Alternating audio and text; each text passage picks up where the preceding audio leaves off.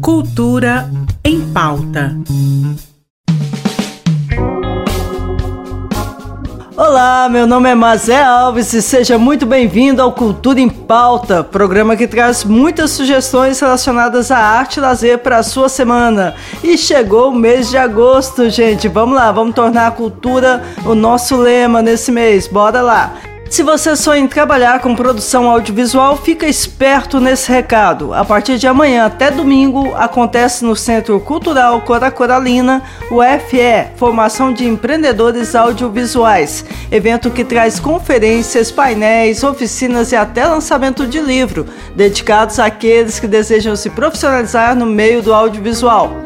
Já amanhã o evento abre às 7 da noite com uma conferência sobre o futuro da produção audiovisual, tendo a participação do secretário de Cultura do Estado de São Paulo, Sérgio Saleitão. Para os que não podem comparecer, vale lembrar que o evento também será transmitido na internet através da UEG TV e do site oficial da Sertão Filmes. Para maiores informações é só acessar ao site fefilmlab.com.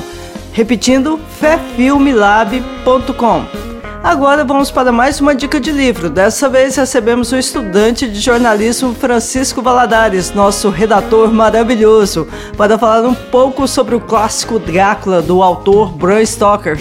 Boa noite, Francisco, é contigo. Boa noite, Mazé Alves e ouvintes do Cultura em Pauta. Eu sou Francisco Valadares, estudante de jornalismo da UFG, e eu gostaria de falar um pouco sobre o Drácula que é um romance de terror gótico lançado em 1897 pelo irlandês Bram Stoker.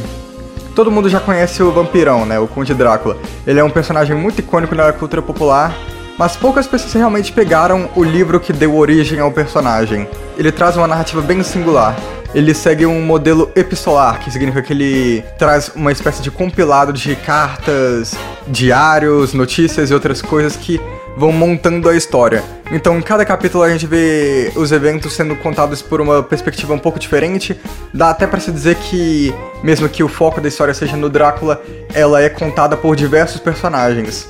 Isso tudo ajuda a criar uma atmosfera muito interessante e uma imersão muito profunda no livro.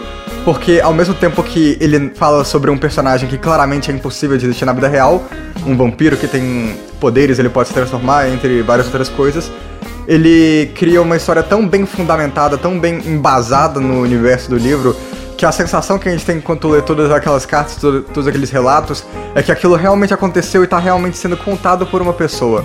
Essa então é a minha recomendação. Um beijão a Zé Alves e tenha uma boa noite. Um beijão para você também, Francisco. Muito obrigada pela sua participação. É um prazer enorme te receber aqui, principalmente quando você redige textos tão bacanas para mim.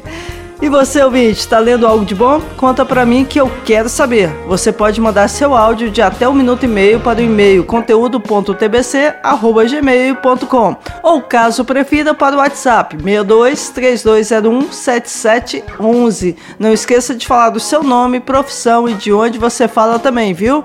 Espero ouvir de vocês. E amanhã abre a exposição Matrizes, Gravura e Aproximações. A mostra foi inteiramente feita por mulheres gravadoras de quatro gerações diferentes. Elas vão ocupar duas galerias do Centro Cultural UFG, contando com diversas ações educativas, como oficinas e rodas de conversa. A abertura vai acontecer amanhã às 8 horas da noite, mas a partir daí até o dia 7 de outubro você pode visitar a exposição de segunda a sexta, das 9 da manhã até às 5 da tarde, com a entrada 100% gratuita. E chegamos ao fim de mais um programa. Agora fiquem com a música See Love Songs, um clássico dos anos 70 e um dos maiores lançamentos da banda Wings, com a participação especial do Paul McCartney. Tenham uma belíssima noite e até amanhã.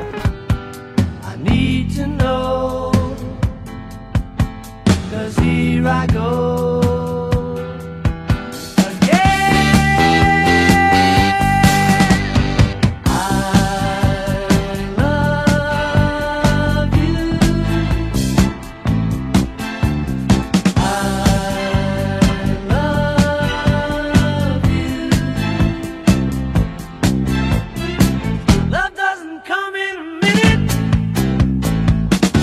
sometimes it doesn't come at all. I only know that when I'm in it, it isn't silly. Love isn't silly. Love isn't silly at all. Cultura em pauta. Em parceria com a Secretaria de Cultura do Estado de Goiás.